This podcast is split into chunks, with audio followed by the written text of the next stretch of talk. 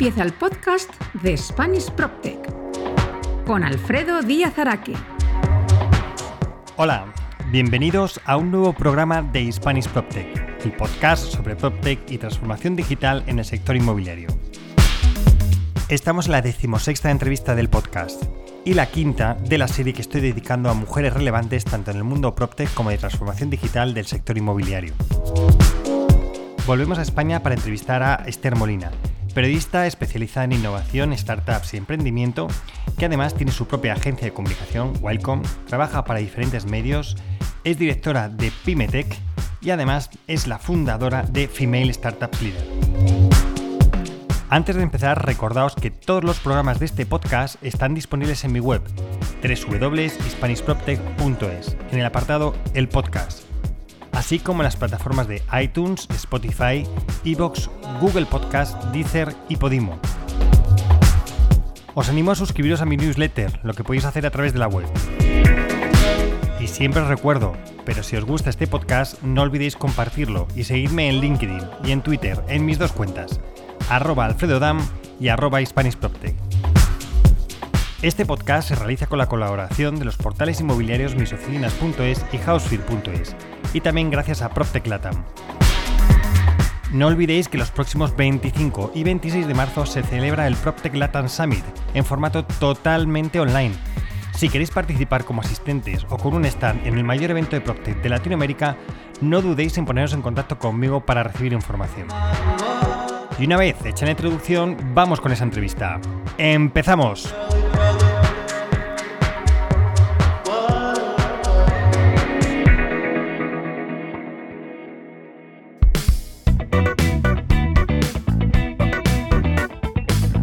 La entrevista de Spanish PropTech. Todo entrevistado tiene que pasar nuestra temida ficha tecnológica. Nombre y apellidos. Esther Molina. Edad. Tiene derecho a no declarar contra sí mismo.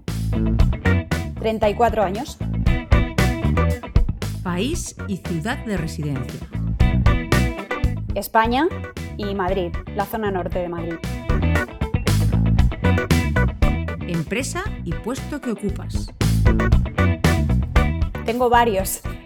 Eh, cofundadora y CEO en Wildcom, cofundadora en Female Startup Leaders, periodista freelance en varios medios de comunicación, presentadora y directora de Pimetech en F Radio y Growth Media en Product Hackers. ¿Cuál fue tu primer ordenador? Pues mira, em, concretamente el modelo exacto no lo recuerdo, pero seguro que fue un IBM eh, de estos mastodónticos con la pantalla gigante y el teclado eh, manual. Eh, y además recuerdo una de las de, las imágenes que se me vienen a la cabeza en cuanto me has hecho la pregunta es que funcionaba con disquets, ¿sabes? Eh, los típicos disquets cuadraditos negros que como se te rompiera y era muy fácil que se rompieran, eh, toda la información la perdías, no había forma de recuperarlo. ¿Cuál fue tu primer teléfono o de cuál guardas mejor recuerdo? Mi primer teléfono, me acuerdo perfectamente, fue un Nokia que me compré casi con el primer eh, sueldo que tuve eh, trabajando de algo que no tiene nada que ver con periodismo, o sea, con 17 años, eh, trabajando en verano en, una tienda de deporte de mi barrio. Yo solía trabajar los veranos y cuando nos daban vacaciones en la universidad. Y con el primer sueldo me compré eso, creo que era un, un Nokia mm, eh, ¿cómo se llamaba este modelo? Un, 3310 o algo así, que era como más, más o menos un poco antes del 2000. ¿Qué otros cachivaches tecnológicos tienes? Pues mira, eh, cachivache tecnológico como tal, no te creas que tengo nada así muy grandilocuente. Tengo un MacBook Air. Eh, siempre he sido de eh, de PC, o sea, eh, es mi primer Mac y tenían razón todos los que me dijeron, cuando pruebes el Mac no vas a querer otra cosa. Ahora soy súper adicta al, Mac, eh, creo que es uno de los mejores cachivaches tecnológicos, como tú bien dices, que desde luego han aparecido en mi vida y luego tengo un iPad, soy muy de iOS. Y tengo, tengo por ahí también, si se puede considerar cachivache tecnológico, porque no lo uso como un smart, como un teléfono móvil, pero lo uso casi como una cámara de fotos, eh, un Huawei H20. Y literalmente me lo llevo a, antes, en la antigua normalidad, a los viajes, porque la cámara es increíble. ¿Qué redes sociales tienes? Yo creo que tengo casi todas, eh, o casi todas al menos las que eh, por mi profesión tengo que tener. O sea, Twitter, Facebook, eh, Instagram, LinkedIn, ahora Clubhouse y creo que ya. No sé si se me olvida alguno, son como las fundamentales. ¿En cuál eres más activo y por qué? Desde luego soy mucho más activa en Twitter y ahora estoy rivalizando con Instagram, pero los uso para fines algo distintos. En Twitter soy muy activa porque creo que es definitivamente una red social para periodistas. Eh, muchas veces, incluso con clientes con los que trabajamos en Wildcom, sobre todo cuando empezamos a trabajar, una de las primeras preguntas que les hago es, oye, ¿tenéis cuenta profesional, cuenta corporativa de Twitter? Y a los que me dicen que no, les hago una pequeña evangelización de por qué deben tenerla, aunque solo sea por etiquetar eh, a los medios de comunicación donde vayamos a conseguir impactos para ellos, porque evidentemente tiene una repercusión muy grande en el perfil periodístico, estamos todos ahí. Y si bien yo defiendo mucho que no es un medio de comunicación más, que aquí hay mucha trifulca con este tema, sí es un canal estupendo y, muy ágil para enterarte de todo lo que está pasando alrededor del mundo normalmente. Y, pero una de las cosas que, que yo hago casi mm, inconscientemente por la mañana, es eh, mientras desayuno, normalmente meterme a Twitter. Para mí, como periodista que soy en activo, em, o sea, fuentes a través de Twitter y eh, como contactos para Wildcom, o sea, eh, nuevos periodistas a los que ofrecer propuestas de contenido desde nuestra agencia de comunicación. ¿Qué te gusta hacer en tu tiempo libre? Bueno, en mi tiempo libre eh, practico CrossFit, hago muchísimo deporte. CrossFit sabéis que es un deporte de alta intensidad, tiene un poco de todo, fuerza, agilidad, velocidad em, y es muy muy duro y es seguramente una de las cosas que desde luego más me liberan a nivel eh, anímico y físicamente. Yo necesito realmente acabar el día agotada físicamente y más allá de lo que es el ámbito profesional. Y luego, eh, a raíz del confinamiento, he descubierto el senderismo. Imagínate cuando nos liberaron eh, las primeras semanas, pues todos nos fuimos a la montaña. Yo vivo en una zona que afortunadamente tenemos muy cerca, pues la Sierra de Madrid, por ejemplo, y he descubierto un, grupo de, senderistas, amiguetes míos, de más o menos de la zona donde vivo. Y la verdad es que hacemos un montón de salidas a la, a la montaña. Y luego, bueno, eh, fuera de lo que es el deporte, me gusta mucho eh, otras, otras facetas artísticas que tengo, pues cantar, eh, dibujar, que lo he retomado también a raíz del confinamiento, escribir eh, y escribir no solo artículos, o sea, escribir pensamientos que me vienen, reflexiones y luego lo, típico, ¿no? que te dirá todo el mundo, pues yo soy muy cinéfila, ahora no se puede ir al cine o no tanto como nos gustaría, entonces me gustan mucho las plataformas digitales tipo Netflix, HBO, eh, Amazon Prime Video. Disfruto un montón con series buenas y con películas buenas. Mucho más a raíz del confinamiento, pero eh, la, irme a comer a casa de mi madre. O sea, te lo juro, eso es una, una de las cosas que más me relajan. O sea, comer con mi familia. Fíjate, antes que lo dábamos por hecho y ahora a mí es, es una de las cosas que, que realmente más me falta si no lo hago a lo mejor en dos semanas. ¿no? Y luego, por supuesto, una buena conversación tomando unas cervezas al sol, eso es eh, impagable. Eh, una terracita cuando todavía no hace 40 grados eh, y, puedes estar al sol tranquilamente con tus amigos tomando algo y hablando de, la vida, de, de todo y de nada, eso es impagable. Muchas gracias por haber contestado nuestra ficha tecnológica. Como ves, no ha sido para tanto.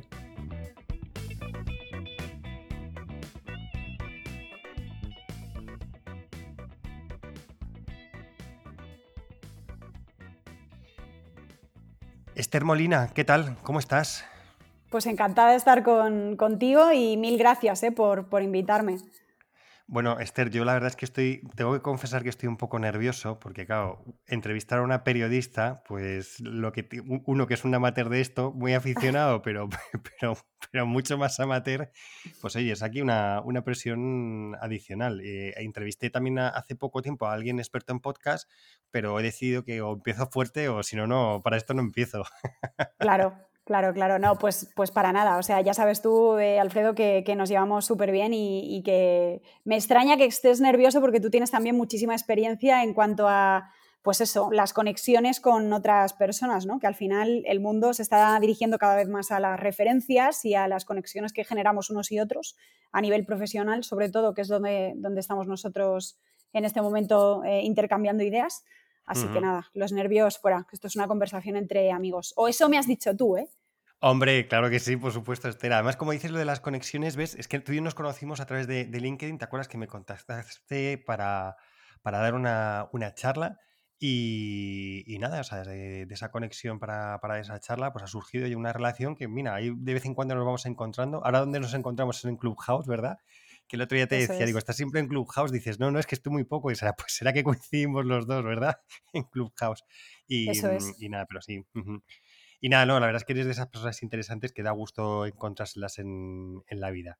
Y Esther, me gustaría un poco, em, bueno, eh, antes de, empezar a, grabar te he dicho, oye, ¿cómo te, cómo te, cómo te, te, menciono? Como digo, tu, puesto. Y la verdad es que creo que es mejor, efectivamente, lo que me has dicho, ¿no? De, periodista especializada en temas de, innovación, porque luego te pasa como a mí, que tienes como muchas gorras y lo que vamos a hacer es a lo largo de la entrevista vamos a ir viendo cada una de esas gorras porque al final me gustaba mucho entrevistarte por ese tema, por ser periodista en, temas de innovación y por estar como muy especializada en cómo las startups tienen que comunicar. Y al final, como en el podcast lo que intento es, oye, pues eh, hablar de PropTech, pero también de otras cosas que son relevantes, pues bueno, pues es interesante. Y te digo, no solo las startups, que también hay alguna empresa grande que no sabe comunicar y a ver si por lo menos hoy les damos algún, algún tip. Sí. ¿Te parece? De hecho, las startups normalmente comunican mejor que las grandes empresas. Sí, sí.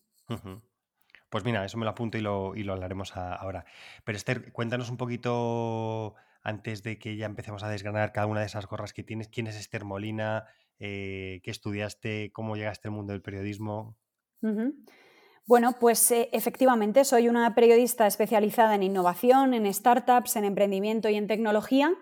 Em, empecé en el periodismo, fíjate, eh, no haciendo periodismo puro. Yo creo que mi, primera incursión en los medios de comunicación, por así decirlo, fue más en el ámbito de la producción, en producción de televisión. Em, me cogieron literalmente a raíz de unas prácticas eh, en, en, un verano, prácticamente cuando la primera vez que pude hacer prácticas en la universidad, que fue en tercero de carrera más o menos, porque yo, yo he sido una de las últimas promociones de las antiguas licenciaturas. Entonces, eh, tenías que reunir una serie de créditos, un mínimo de créditos que hasta tercero, aunque tú quisieras hacer prácticas en segundo, no podías hacerlas porque no, no te gestionaban el convenio. Entonces, eh, me cogieron en Globomedia para ser auxiliar, que ni siquiera ayudante, ¿eh? auxiliar de producción en un nuevo programa de televisión española que se llamaba El Rey de la Comedia. Y la verdad es que eso fue una revelación, porque si ya estaba estudiando periodismo, evidentemente, y yo sabía que lo mío es muy vocacional, siempre he tenido muy claro que quería dedicarme a, algo parecido a lo que era comunicación, pero claro, cuando era muy chiquitita, pues tú le preguntas a un niño qué quieres ser y, a un niño de 6, 7 años, 8 años, cuando aprendes a escribir, no te va a decir quiero ser periodista porque no creo que sepa ni qué significa. Entonces yo decía que, quería ser escritora. Eh, mi madre siempre lo cuento, guarda como 20 cuentos infantiles eh, que escribí pues prácticamente cuando aprendí a escribir.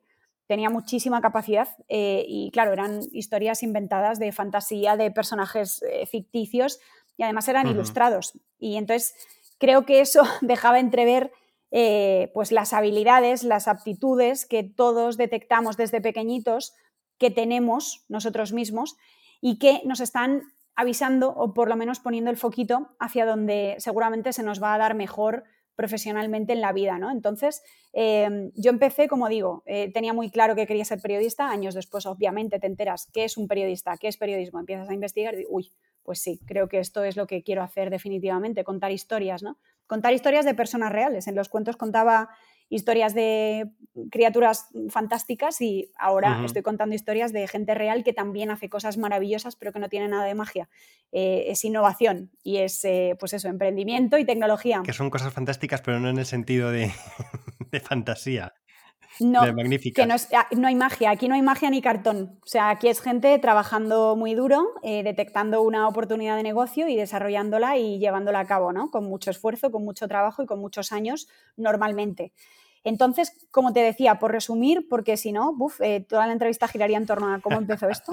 Eh, Empecé haciendo de auxiliar de producción en un programa de televisión española, El Rey de la Comedia, eh, con un equipo de gente increíble. Eh, me chupaba jornadas de 12 horas todos los días, sobre todo cuando empezó el programa, y un auxiliar de producción, no sé si sabéis lo que es, pero literalmente es la persona que sube y baja el Prado del Rey. Eh, buscando a los invitados, subiéndolos, gestionando el tema de las comidas, dándoles el bocadillo a los En fin, o sea, el trabajo duro es un auxiliar de producción.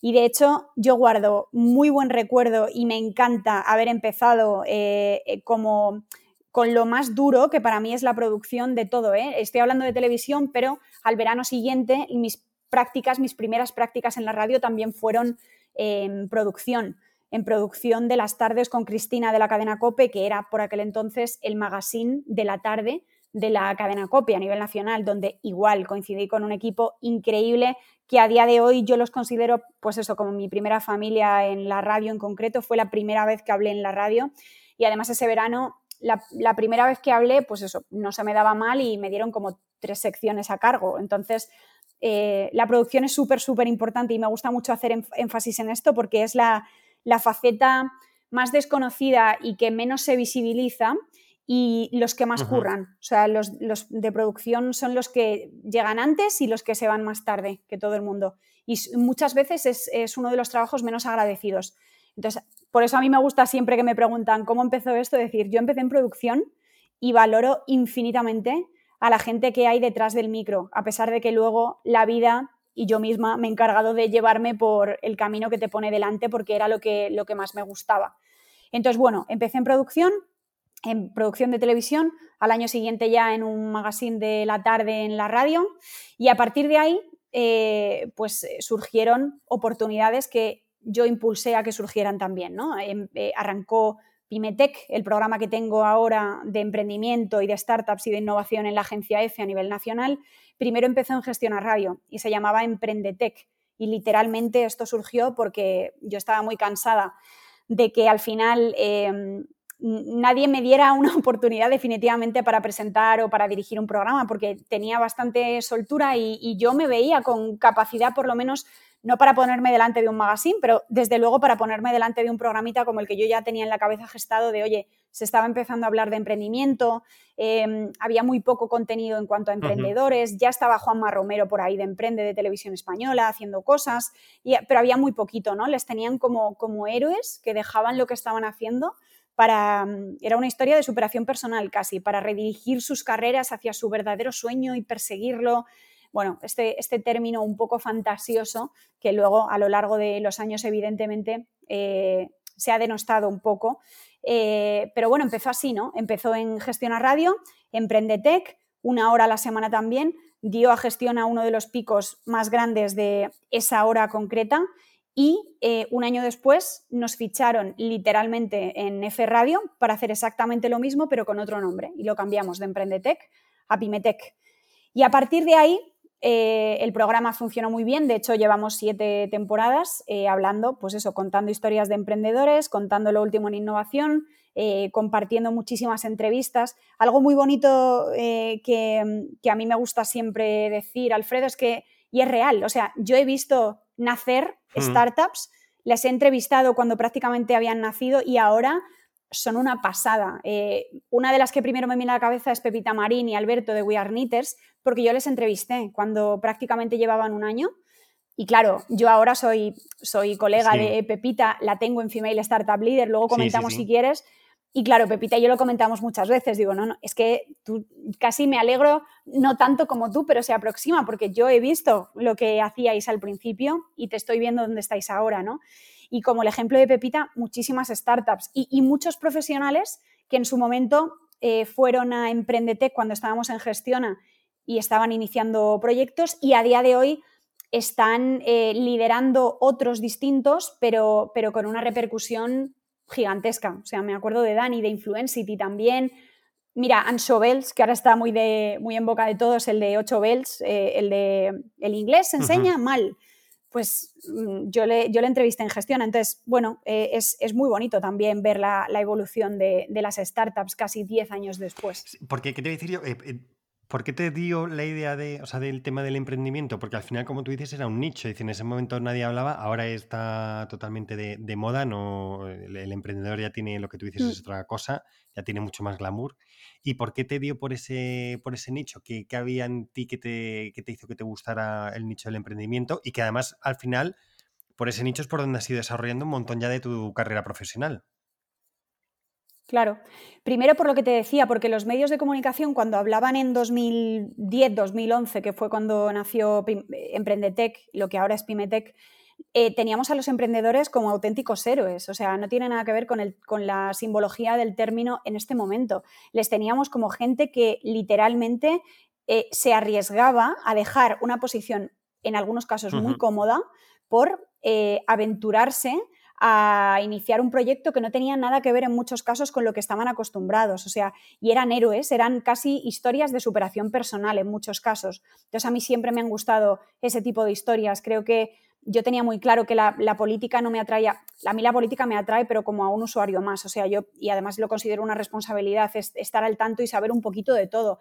Em, la vida me ha llevado después a hacer dos años como corresponsal de bolsa en la Bolsa de Madrid in situ para la agencia F, y eso era pura economía, eh, pero siempre he tenido muy claro que lo que me gustaban eran otro tipo de historias, ¿no? Pues eso, eh, al final de personas que eh, de un modo u otro pueden dar un buen ejemplo a los demás, o sea, personas que de un modo u otro en muchos casos están intentando mejorar el entorno que les rodea, están intentando crear un impacto em, en cuanto al, sector de actividad en el que ellos desarrollan su, su trabajo, ¿no? Y eso, es, eso no te lo encuentras normalmente en, los medios de comunicación eh, de economía, ni te lo encuentras en los medios de comunicación de política, todo lo contrario. O sea, son historias mucho más fresquitas y son historias mucho más motivadoras, mucho más inspiracionales, que por otra parte tienen mucho que ver con el carácter que yo tengo y con la personalidad que yo tengo. Yo soy una persona que soy muy enérgica y, necesito estar en contacto con gente que me inspire y descubrir siempre historias de gente que, mm, resulta muy motivante para los demás porque yo me recargo un poco también de esa energía, ¿no? Si no, eh, el nivel energético disminuye y yo necesito tener siempre el nivel energético muy alto, de forma muy natural, como muy orgánica, en plan, joder, qué, guay lo que me está contando esta persona, para seguir desarrollando al final mi profesión, pues con, con pasión, que es lo que mueve el mundo, y con, con la misma ilusión, porque en el momento en el que ya empieces a hacer las cosas por hacerlas, ¿no? En el momento en el que ya te conviertas en, eh, en un hámster que da eh, vueltas a la rueda constantemente y lo haces porque no tienes otra cosa que hacer y porque sabes que es tu modo de supervivencia y ya está, ahí yo me empezaría a preocupar. Yo creo que a mí no me va a pasar eso nunca porque intentaré que no me pase. No, pero es como tú dices, que hay gente que te da energía y hay gente que también que te chupa energía. sí, de esa gente hay que intentar huir. Se llaman vampiros emocionales y hay muchísimos hay que intentar alejarte, que además se detectan enseguida. ¿eh? ¿eh? una pregunta, porque claro, es, es interesante, claro, ya siete temporadas con ahora Pimentec, antes era, era Emprendetec. Eh, ¿Cómo has visto la, evolución del emprendimiento en España en estos siete años? Y si has notado también cambios con en, el tema del COVID, es decir, que se haya acelerado, que no. Cuéntame un poco esa evolución y luego, sobre todo, este último año, que es interesante también. Mm. Bueno, eh, creo que esto además no le pasa desapercibido a nadie. O sea, como te decía, hubo un boom hace aproximadamente 10 años en el que los emprendedores eh, surgían como una nueva figura, casi un nuevo perfil profesional Em, que literalmente dejaban muchos proyectos que tenían entre manos en situaciones muy cómodas, o sea, eh, no emprendían por necesidad, como luego a raíz de la crisis de, sobre todo de 2008 mm. y los años posteriores ha pasado, ¿no? Hay, hay una diferenciación entre los emprendedores que emprenden por necesidad que es súper lícito y, por supuesto hay grandes ideas que surgen de la pura necesidad de, oye, me quedo sin trabajo y decido, oye, pues este es el momento, tenía una idea gestándose en la cabeza, este es el momento de, iniciar mi proyecto personal, ¿no? Y lo que quiero que se convierta en mi proyecto de vida profesional.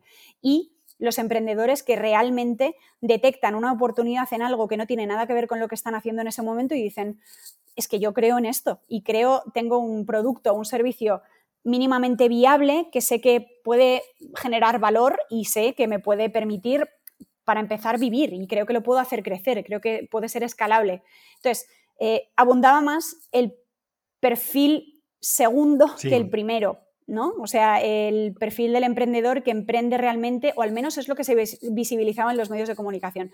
La persona que emprende un Steve Jobs, porque, ostras, qué pedazo de líder, ¿no? Emprende y, qué visionario, ha tenido una, visión, la ha desarrollado y el toque de fortuna que siempre hace que al final sucedan las cosas. Entonces, yo empecé a consumir ese tipo de, información eh, y, veía eso, ¿no? la evolución de los primeros emprendedores, visionarios, líderes, a una burbuja del emprendimiento. Aquí hubo un momento para empezar en España, pero en general esto fue a nivel global. Yo voy a hablar de lo mío, eh, que se empezó a ver claramente que desde las organizaciones, em, administraciones generales y organizaciones eh, públicas, organismos públicos, mejor dicho, se animaba a la gente a emprender de una forma que daba, daba miedo, daba un poco de vértigo, en plan, no, no, no, no, o sea, España, nación emprendedora, todos a emprender y, todos para adelante y perseguir vuestros sueños que se cumplen, claro que sí, claro, pero es que, eh, y si no, es que la gente se arruina que fue lo que pasó en muchos casos. Y de ahí eh, la, corta vida de las startups, que normalmente duran como cinco años de media. Y en cinco años se decide si definitivamente sigue y, es una scale-up y escala y termina convertida incluso en una pyme o quizá en algo que ya no es una startup, o sea, un unicornio. O em, pues la gente se arruina y las startups cierran y las personas lo pasan muy mal. Entonces, en esa evolución del emprendimiento, concretamente a nivel nacional, se ha detectado esto, una burbuja que explotó, explotó hace unos años y claro, imagínate con la llegada y la irrupción de la COVID-19, si no nos habíamos recuperado, que yo, yo era una de esas personas que salió de la universidad en la crisis del 2008, o sea, yo viví una crisis de la leche, a mí me costó mucho encontrar mi sitio, he currado, pero como una mm, capulla, dicho bien y mal, para estar ahora haciendo algo que realmente me gusta hacer, eh, pues imagínate, si no habíamos salido de la crisis del 2008, y te viene la irrupción de la COVID-19, del coronavirus a nivel global. Pues claro, ¿qué ha pasado? Que, realmente han sobrevivido eh, las startups en este caso y los emprendedores que primero ya llevaban adaptados bastante tiempo al entorno digital, o sea, esta aceleración eh, de la digitalización a nivel global eh, no les ha pillado desprevenidos, todo lo contrario, han crecido pues son startups como Product Hackers, que si quieres ahora hablamos, eh, o como el perfil de Wildcom, como nosotros mismos. Es que nosotras no teníamos oficina y como nosotras conozco a mucha gente, teníamos un coworking y porque al final eh, somos personas súper sociables y tanto yo como mi socia Ana Sepúlveda, o sea, la cofundadora de Wildcom, eh, nos gustaba currar juntas y decíamos, jolín, es que vamos a irnos a algún sitio por vernos algunos días a la semana, ¿no? Por teletrabajar juntas. Entonces, hay muchos emprendedores que evidentemente la llegada del tsunami del coronavirus les ha terminado de, matar. Eh, muchos autónomos que tampoco estamos teniendo ayudas por parte de nadie y de verdad que yo he entrevistado a, Francisco de, lo diré, el de Nación España Nación Emprendedora. Sí, Francisco eh, Que, jolín, luego Luego estoy viendo que de repente anuncian que nos suben otra vez la cuota de los autónomos. Es que no tiene nada que ver con lo que me, dijo hace unas semanas en Pimetec, ¿no? Entonces, es, complicado. Ya te digo que por resumir, en la evolución del emprendimiento en España, yo lo he visto así. Eh, se ha pasado como del perfil emprendedor vocacional, em, visionario que detectaba una oportunidad de negocio y la desarrollaba, a pesar de que obviamente también había muchos emprendedores emprendiendo por necesidad y muy buenos también, por supuesto, a una burbuja del emprendimiento, una sobreinformación, incluso en los medios lo notábamos, de información que te llegaba sobre emprendedores, explota la burbuja y sobreviven los que mejor se han adaptado al entorno, pero luego te llega eh, la COVID-19 y sobreviven los que mejor se han adaptado al entorno digital y los que eh, han emprendido en sectores que hoy en día son fundamentales. Por ejemplo, pues el e-health, la telemedicina.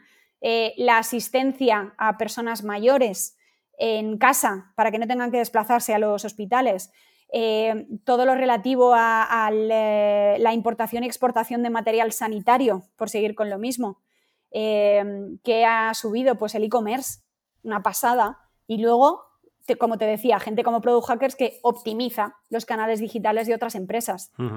Entonces, es, la situación que tenemos ahora mismo. Eh, están, hay startups que están creciendo muchísimo, muchísimo durante los meses de pandemia y es una, e, es un contraste brutal con el resto de, con los no sé cuántos, 600.000 empleos destruidos y ahí hay muchos autónomos y muchísimos emprendedores que están cerrando sus negocios. Es que efectivamente el que tenía los deberes hechos, pues esto le ha acelerado y esta mañana hablaba con, mi antiguo jefe, con David Bernabeu de, de Citybox, y me lo comentaba. Decía, claro, es que el e-commerce a nosotros nos ha venido, pues oye, o sea, suena un poco mal decirlo cuando dices que es que la pandemia te ha venido bien, pero es que es un hecho. Es un hecho que a todos los que estaban mm. digitalizados, pues les venía bien, y en Spotajo nos ha venido bien, porque hemos podido seguir con la actividad, ah, porque lo teníamos todo digitalizado, no había presencia física, y bueno, todas estas cosas son las que efectivamente han ayudado. Y el que no estaba pues ha intentado alcanzar el nivel y, mucha gente por el camino se ha quedado. Y eso es una pena, es verdad que, estoy de acuerdo contigo que, es una pena. Y además has contado una cosa que es muy interesante y es que entras en, el mundo laboral como periodista y en el 2008. Y te digo, puede ser eso la tormenta mm. perfecta.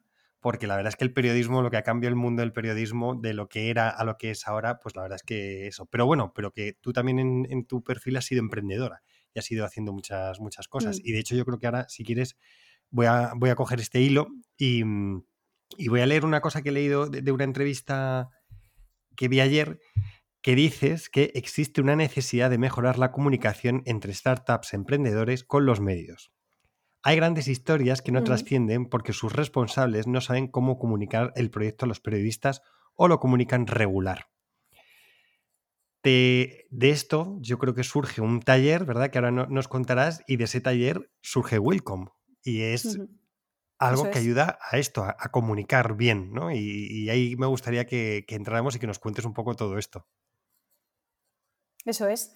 Bueno, lo primero aclarar que, mira, yo me incorporé, o sea, al mercado laboral en 2011, que fue cuando salí de la universidad, con lo cual la, la tormenta perfecta, desde luego, me pilló a mí, que ya era el acabose. O sea, salías para, para ir al paro. De hecho, yo creo que esto lo he contado en alguna entrevista, pero yo soy de ese perfil de estudiante universitario de periodismo que nos dejamos a posta, adrede, una asignatura porque veía tan mal el percal que decía, es que voy a salir al paro, por lo menos me guardo una asignatura y tengo la excusa de poder hacer prácticas el año siguiente. O sea, ese perfil soy yo y como yo, muchísimos compis. ¿eh? Pero sí, respondiendo a tu pregunta, efectivamente, Wildcom, la agencia de comunicación 360 eh, que al final comunicamos eh, proyectos con cierto impacto y que nosotras, hablo de nosotras en femenino porque el equipo lo formamos ahora mismo todo, mujeres, eh, comunicamos proyectos que detectamos que tienen alguna posibilidad de salir en los medios de comunicación, o sea, que tienen algún elemento noticiable, que hacen algo por, por ejemplo, como decía, mejorar de alguna manera el entorno que les rodea, o están eh, llevando a cabo alguna disrupción dentro de su sector. Están haciendo algo distinto al resto de empresas que se dedican a mm, algo parecido a lo que tienen ellas entre manos. Y Welcome surgió efectivamente porque Ana Sepúlveda y yo, o sea, mi socia en Welcome, hicimos un taller de comunicación de startups que a su vez se nos ocurrió a raíz de Pimetech. Está todo relacionado porque había muchos, muchos, muchos CEOs de empresas y directoras eh, y agencias de comunicación que traían a empresas a que las entrevistáramos en Pimetech y lo hacían fatal, no regular, lo hacían fatal. No tenían ni idea de cómo desenvolverse en una entrevista. Em, no les explicaban si el programa al que iban era grabado en directo, no se sabían ni el nombre de la presentadora, que era yo. Em, no, sabían si yo estaba en otros medios de comunicación en ese momento y por lo tanto quizá lo que estuvieras contando a mí me servía para otro trabajo que estuviera haciendo o que se me ocurriera dentro de unas semanas en otro medio de comunicación en el que colaboraba.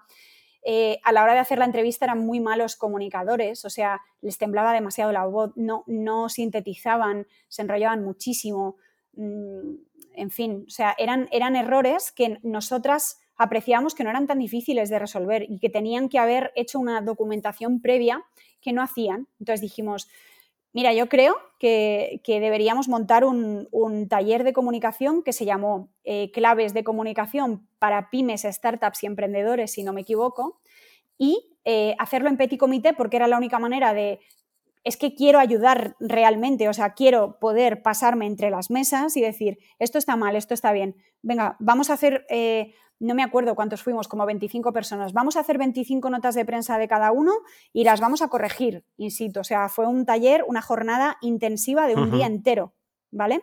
Y a raíz de ahí, el problema, no el problema, todo lo contrario, eh, las casualidades hicieron que muchos de los que acudieron a ese taller presencial daban por hecho que Ana y yo éramos una agencia de comunicación. Y nos decían, pero entonces no entiendo, o sea, no, o sea, no, no tenéis un proyecto común, o sea, no, yo quiero que me llevéis la comunicación, pero no, no se puede. Y dijimos, ostras, espera, porque aquí está pasando algo. Vale, vale. O sea, tengo que tengo clientes antes de, nacer, que es, esto fue tal cual, porque Wildcom nació porque teníamos clientes antes de fundar la agencia. O sea, literalmente fue una, oportunidad de negocio brutal que salió muy bien, efectivamente. Entonces dijimos, vamos a montar al menos una marca común eh, para empezar a poder llevar la comunicación de otras empresas y otras startups, ¿no? La comunicación de medios, o sea, conseguirles entrevistas y explicarles la mejor manera de acceder a los medios de comunicación en prensa, online y escrita, en radio y en televisión. O sea, no tenías ni producto mínimo viable y ya tenías negocio. claro, Claro, claro, es que surgió en ese taller, dijimos, aquí está pasando algo. Eh, no, no una ni dos personas, es que había 25 personas y, a lo mejor 18 nos dijeron, pero entonces no podéis llevarnos la comunicación. O sea, me estáis diciendo que tengo como que buscar una agencia y nosotras, sí, es que no tenemos nada montado, pero bueno, espérate un momento, danos un par de semanas que vamos a empezar a pensar. Surgió así realmente. ¿Y qué te decir? Y, em, y que, o sea, ya detectasteis, ya lo, veníais oliendo, ¿no? Pero en ese taller ya detectasteis dónde estaban esos, esos fallos y, les ayudasteis, entiendo, a, un poco a, bueno, a solventarlos. Pero aún así veo que decían, mira, lo que, necesitamos es, a vosotras. O sea, decir, ¿qué, fue lo que visteis en esa? O sea, ¿qué, no sé si fue porque las startups se acercaban a vosotras o porque vosotras seleccionasteis esas startups para decirle, mira, vamos, venid aquí que os vamos a enseñar cómo se hacen las cosas. No, fue abierto, o sea, fue una convocatoria abierta que detectamos, como te digo, en Pimetec a raíz de ya un background eh, como un año después de, oye, jolín, cuantísimos fallos de comunicación vemos, tenemos suficiente material como para hacernos un taller de un día entero eh, con todos los errores que hemos detectado en Pimetec que cometen las empresas de comunicación de medios y que te puedo decir cómo no cometerlos, ¿no? Entonces, con eso hicimos una programación que se basaba en, era muy básica, pero era justo lo que necesitaban. ¿Cómo redactar una nota de prensa efectiva? Eran como todos los pasos antes de llegar a conseguir la entrevista y cuando conseguías una entrevista, que era el objetivo final, ¿no? Eh, primero, material audiovisual, documentate, o sea, eh, haz una sesión de fotos profesional con el equipo, los típicos mock-ups si eres un producto, eh, y cuando tengas eso, venga, pues hacemos una nota de prensa, que es lo más básico, sin meternos en mucha estrategia, una nota de prensa efectiva, que realmente creamos nosotras que puede funcionar. Venga, ahora tienes la nota de prensa, perfecto. ¿Qué vamos a hacer ahora? Varias posibilidades. Hacemos un lanzamiento, entonces tienes que tener una base de datos de medios. ¿Cómo conseguir el contacto de los periodistas? Eh, ¿Cómo hacer una base de datos de periodistas disgregada, o sea, en diferentes eh, sectores y en diferentes eh, soportes. O sea, no es lo mismo hacer, intentar perseguir una entrevista para radio que para televisión, que el material que tienes que tener si lo haces para prensa escrita, en fin.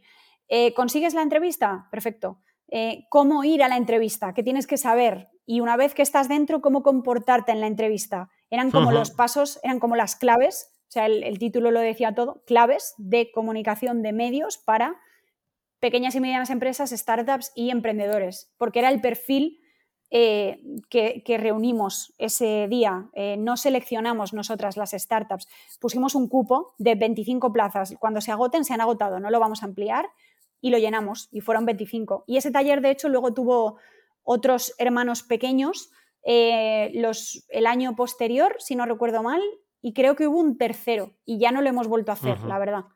pero tuvo, tuvo muy buena repercusión y creo que ayudamos a la gente porque las startups que vinieron al primer taller, eh, digo el primero porque lo tengo como muy, le tengo más cariño que al resto que fue como la primera idea.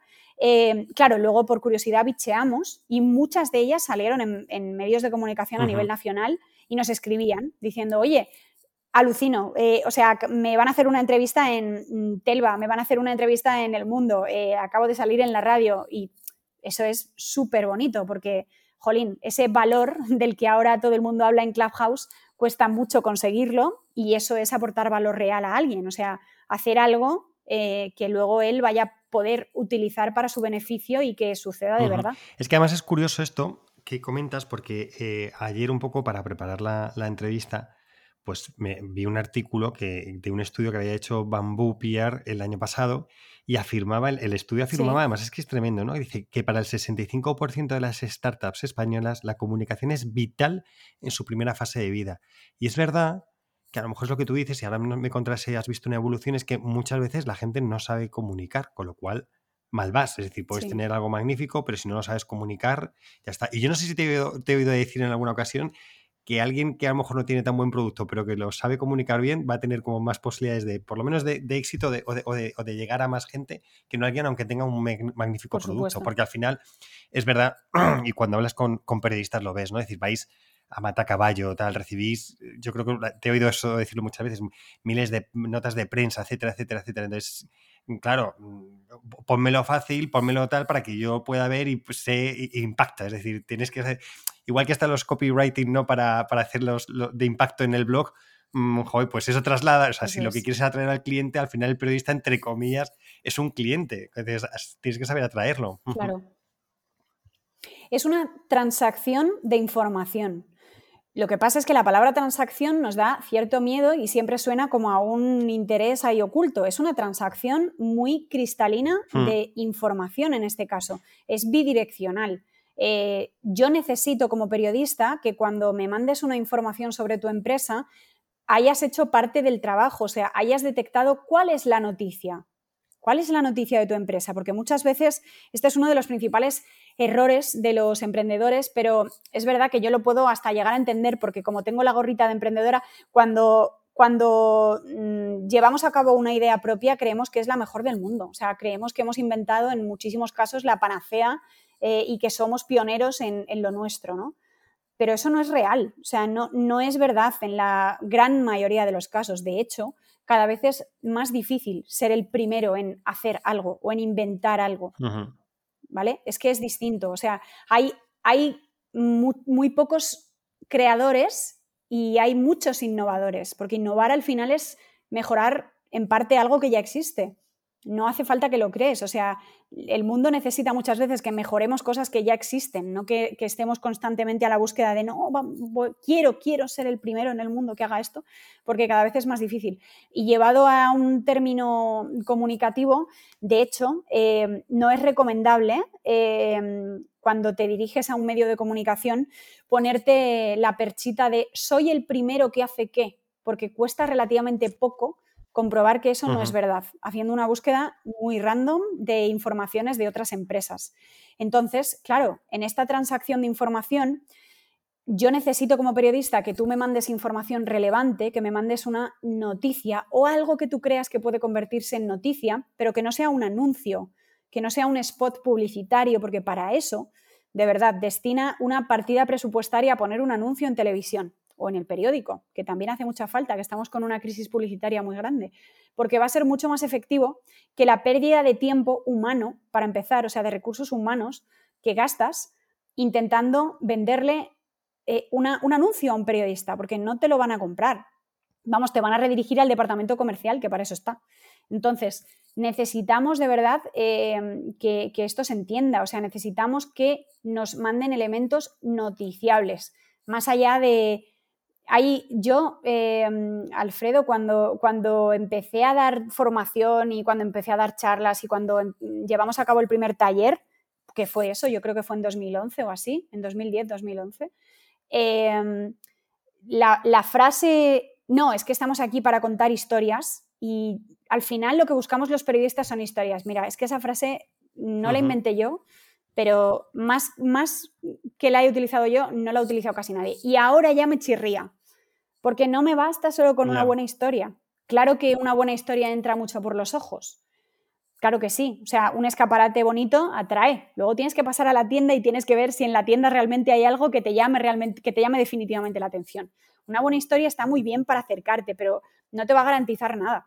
Tienes que tener detrás, eh, pues eso, una innovación, una herramienta que, realmente sirva para mejorar la vida de las personas, eh, hacer algo que otras personas necesiten. Eso es una persa informativa que siempre va a funcionar, por ejemplo. Impacto, que es lo que siempre hablas, ¿verdad? Impacto. Un impacto. Em, otra de las gorras que tienes es la de Product Hackers, ¿verdad? Que te has incorporado como hace un año.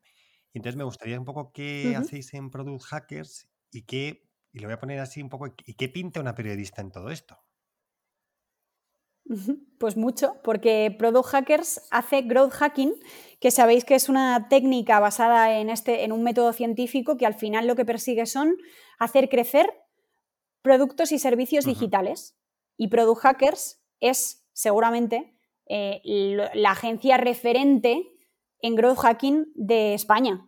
No lo digo porque yo esté dentro, es que es así. Tiene ahora mismo y acaba de fichar a la última persona que, como completa el equipo y Luis Díaz del Dedo, que es el, el, cofundador y el CEO de Product Hackers, lo decía justo esta semana en Negocios TV en una entrevista.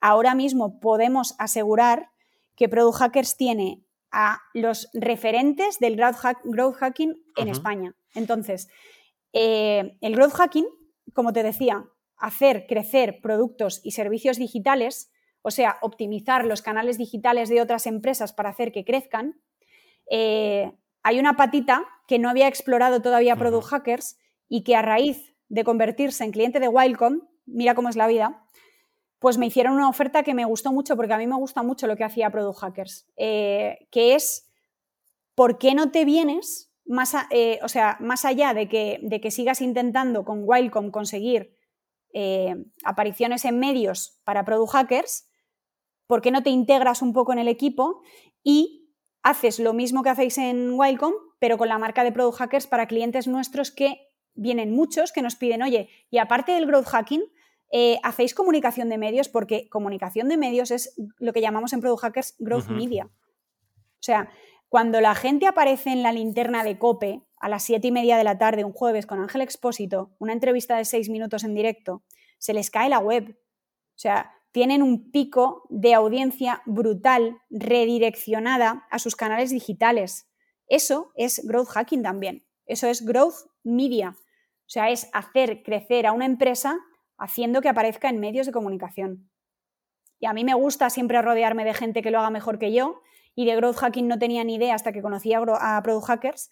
Y, me, y como te decía, me gusta estar rodeada de gente que me inspira a aprender otras cosas y razón por la cual acepté la oferta. Y estoy con ellos oficialmente desde junio de 2020, justo casi, no en pleno pico de pandemia, pero bueno, cuando se había calmado un poco el temporal eh, después de la primera ola y, estoy encantada de la vida, me encanta, me encanta seguir aprendiendo de, la gente que hace muy bien las cosas y que sabe realmente de lo que, de lo que habla. ¿Qué es lo que estás, haciendo ahí exactamente? O sea, ¿cómo les ayudas? ¿Cuál es tu rol exactamente? Pues soy, soy la directora del departamento que se llama, em, lo diré, Growth by Comms and Content de Product Hackers, o sea, comunicación y contenidos para otras empresas, pero metiéndole un poquito de growth, metiéndole growth media, eh, para otros clientes de Product Hackers que lo requieren, ¿no?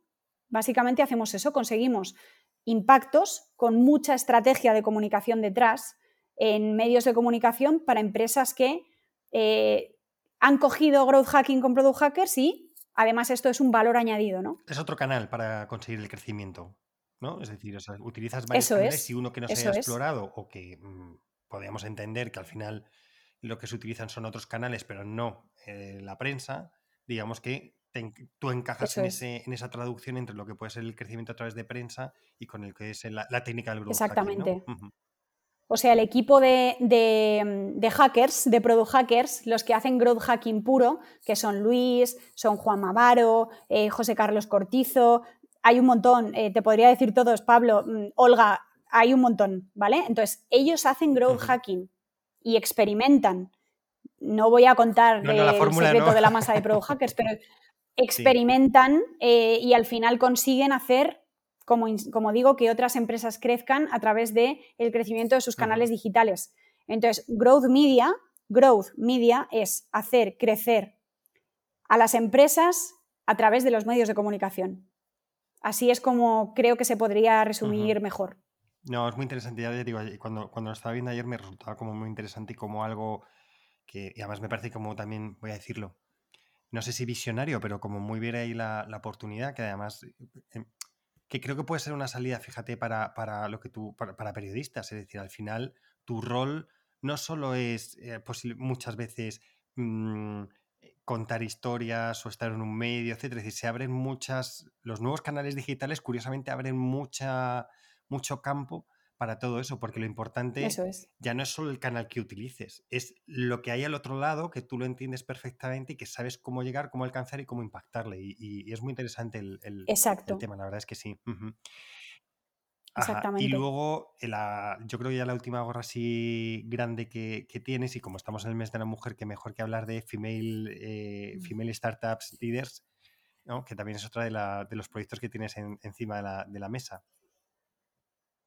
Sí, y uno de los que tengo que decir que más ilusión me ha hecho y em, uno de los más improvisados porque surgió de un día para otro como, como ocurren muchas veces las grandes ideas, ¿eh? sin pensártelo mucho y diciendo, oye, he localizado esto, esta oportunidad, eh, ¿por qué no montamos esto a ver qué pasa? Que tampoco tenemos nada que perder, porque Female Startup Leaders es eh, una comunidad de las mujeres líderes de las startups en España, de todos los sectores, que eh, son referentes en lo suyo, la gran mayoría de ellas, ¿vale? O sea, eh, tienen ya atracción, tienen cierta facturación, son sostenibles en el tiempo, o sea, llevan ya un tiempo funcionando y sobre todo, eh, como digo, siempre tienen impacto. O sea, em, están, están, causando impacto mm, positivo, por supuesto, en el entorno. Esto es algo que repito mucho, pero es que es fundamental. Son empresas con propósito, la gran mayoría, ¿no? que monté junto a Silvia Rivela y Carmen Hidalgo, otras dos mujeres emprendedoras y amigas mías, em, en pleno pico de pandemia. Eso sí que surgió en pleno pico de pandemia, en abril de 2020. Estábamos hablando en ese momento en el que la creatividad estaba completamente disparada, que estábamos todos encerrados entre cuatro paredes, pero es que se puede ser muy creativo entre cuatro paredes y muy productivo. Y como, como, te decía, yo soy una tía súper enérgica, estoy constantemente con la cabeza en, ebullición y como no tenía físicamente mucha capacidad para gastar eh, pues esa energía físicamente fuera de mi casa, pues yo creo que se me disparó con un montón de ideas eh, a nivel mental y una de ellas fue esta. Entonces, eh, Female Startup Leaders, que tenéis la web www.femalestartupleaders.com, es esta comunidad que básicamente es un grupo de WhatsApp es un grupo de WhatsApp súper exclusivo, o sea, tenemos bastantes peticiones de, chicas y de mujeres eh, fundadoras o cofundadoras de, proyectos y de startups eh, que quieren entrar, pero no todas pueden entrar porque tienen que cumplir, como te digo, unos, bueno, una serie de requisitos que sobre todo tienen que ver con eso, eh, justo el aspecto que te decía, ¿no? De tracción. La facturación nos importa menos, pero sí el propósito, el impacto y que ellas sean realmente muy buenas y, referentes en lo suyo y además puedan demostrarlo. ¿no? Eh, y entonces lo que tenemos ahí un año, casi un año después, es un grupo increíblemente inspirador que están generando entre ellas, que era uno de los objetivos, oportunidades, que están generando nexos y están haciendo colaboraciones. Por ejemplo, mi cuento, Muriel Bourgeois de mi cuento, ha hecho ya una colaboración con Luz Reyo de Chain Dyslexia. Nanify acaba de cerrar una colaboración con Angélica y con Nazaret de Point. Em, hay, varias, hay un montón de, entre ellas que están generando nexos y están generando eh, unión y están incentivando a la comunidad. Porque yo estoy dentro de varias comunidades de mujeres eh, inversoras, de mujeres eh, de innovación y veo muchísima muchísima, mm, eh, iba a decir humo, no es humo, porque sí que al final, bueno, está genial tenernos ahí y darnos palmaditas en plan, te he visto aquí, fulanita, te he visto aquí, enhorabuena, qué guay, ya, pero más allá de felicitarnos y de aplaudirnos unas a otras, que eso también lo hacemos en Female Startup Leaders, eh, ¿estás generando realmente comunidad o eso es un grupo de WhatsApp en el que, bueno, pues está guay, nos damos palmaditas unas a otras, que eso viene muy bien para el ego, pero algo más. Entonces, me apetecía hacer realmente algo que generara auténtico valor y lié, literalmente lié a Silvia y a Carmen. Dije, chicas, montamos esto, ¿Por qué no? Voy a, oye, pues yo tengo el contacto de Pepita, tengo el contacto de Yaiza, eh, de Goy, tengo el contacto de Laura Lozano de Chargy, eh, y así al principio éramos como 10. Y nos juntamos en un grupo de WhatsApp, entonces a día de hoy somos 36, 37 si no me equivoco, que el último fichaje es Claudia de Seniors y Ana Maikes de, de Neuroelectrics. Eh, y es, es maravilloso, o sea, ya te digo, el objetivo es eh, que hagan colaboraciones entre ellas, o sea, que hagamos colaboraciones entre nosotras. Eh, ya son referentes que lo sean aún más, visibilizarlas como, como, lo que son, como referentes en lo suyo, hacer que ojalá participen, que eso también está pasando y me encanta, en eventos, en charlas, eh, que den formación a nuevas emprendedoras. Eh, Clubhouse ahí es una herramienta magnífica porque estamos haciendo salas todas las semanas con la marca de Female Startup Leaders, donde invitamos eh, cada semana a dos o tres Female Startup Leaders que cuentan su proyecto y eh, inmediatamente subimos a, personas que quieren hacerles preguntas, ¿no? Y, eso es, maravilloso porque al final sirven de inspiración porque lo son, porque tienen proyectos eh, muy potentes entre manos que, pueden ayudar a, futuros eh, emprendedores y emprendedoras a desarrollar los suyos. Entonces, eso es el objetivo principal.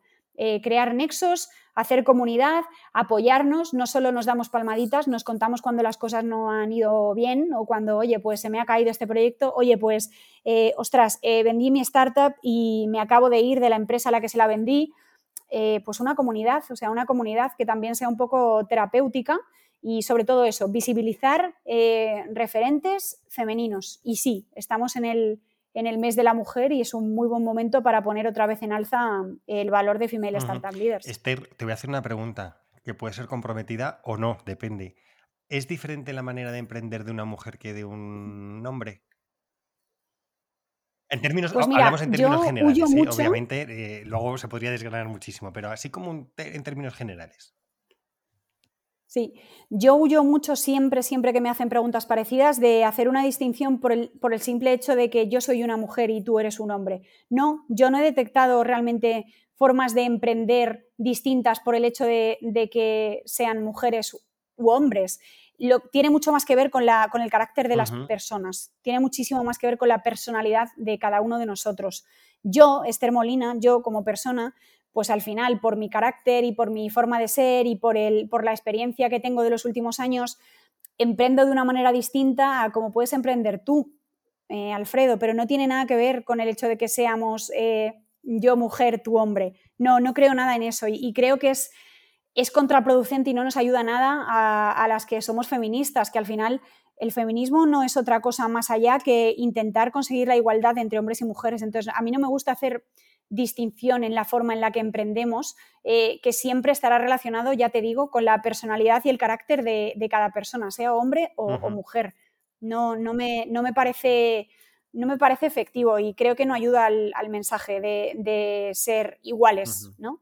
¿no? No, tiene mucho sentido. Fenomenal, no, muy bien. Además, me gusta mucho que mm, te hayas declarado uno feminista explicando que es feminista, porque yo también soy feminista. Es decir, o sea, al final es la igualdad entre hombres y mujeres. Esto de es que las mujeres por encima de los hombres. Raro...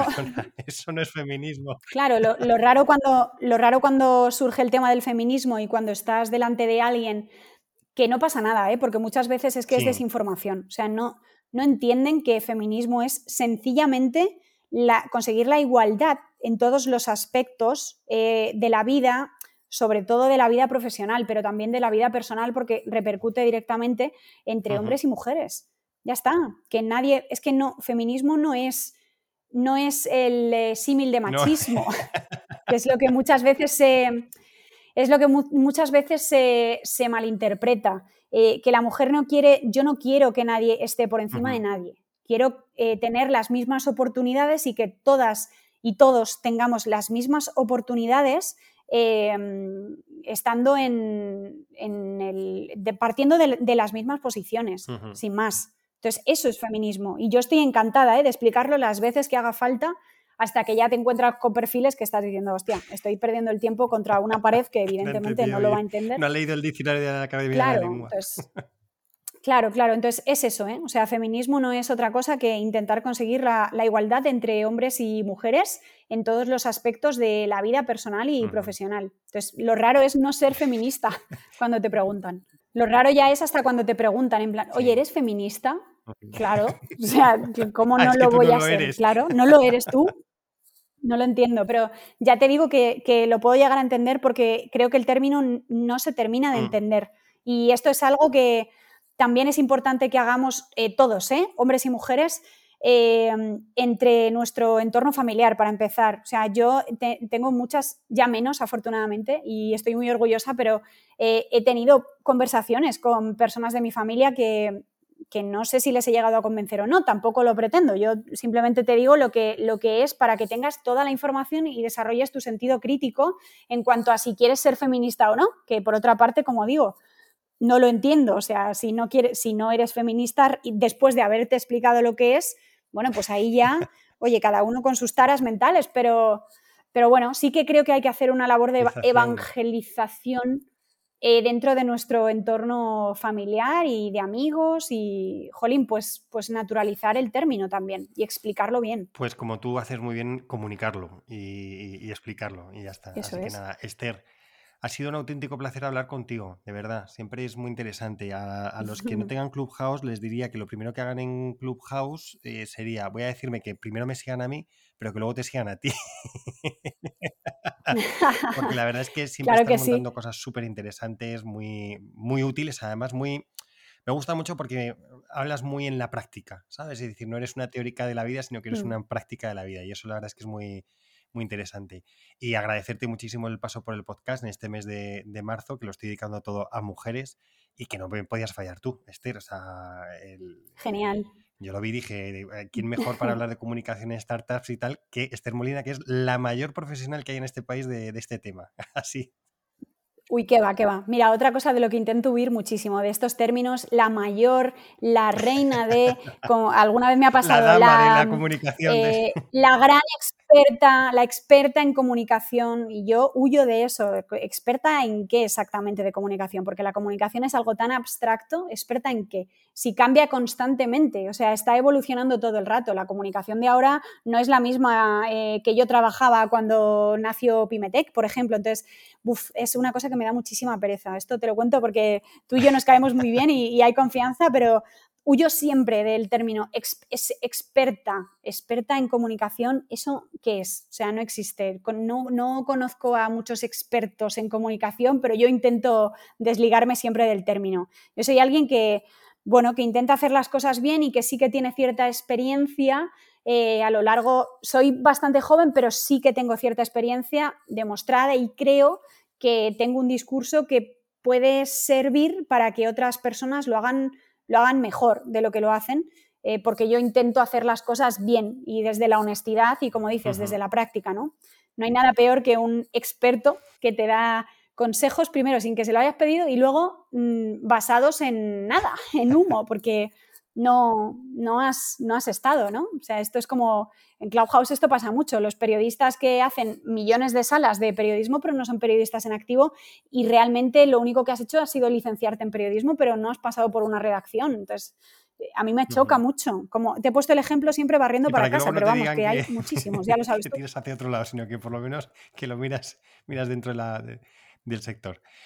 Esther, Claro. Que nada, que eso, que muchísimas gracias de verdad, que ha sido un placer y que, que, seguimos hablando en Clubhouse o en este podcast o eh, donde tú quieras, que siempre nos acabamos encontrando.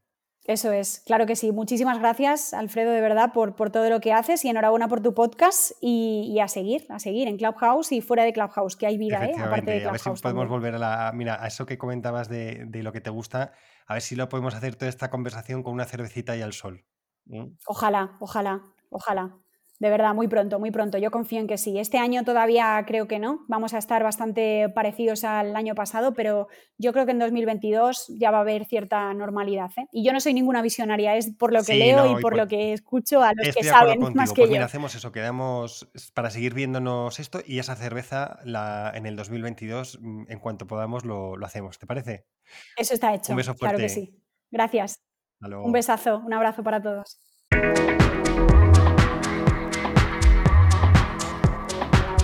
Y hasta aquí un nuevo programa de Spanish PropTech. Hoy hemos conocido a la periodista Esther Molina, especializada en innovación, startups y emprendimiento. Con la que hemos analizado la evolución del emprendimiento en España, hemos conocido cómo comunicar a través de una startup, su agencia de comunicación para empresas con impacto Wildcom y su nuevo rol en Product Hackers, y un proyecto tan interesante como Female Startups Leader. Recordad que este programa está disponible además de en mi web www.hispanishprotect.es en las plataformas de Spotify, iTunes, Google Podcast, Evox, Deezer y Podimo. No olvides que si te ha gustado este podcast, compártelo en tus redes sociales y sígueme en LinkedIn y en Twitter en mis dos cuentas, arroba alfredodam y arroba Muchas gracias a mis oficinas Housefear y Procter Latam por su colaboración en este podcast. No olvidéis que los próximos 25 y 26 de marzo se celebra el PropTech Latam Summit en formato totalmente online, así que no dudéis en poneros en contacto conmigo para recibir información. Por hoy me despido, pero recuerda, si quieres estar a la vanguardia en el sector inmobiliario y su transformación digital, escucha el podcast de Spanish PropTech. Hasta el próximo programa.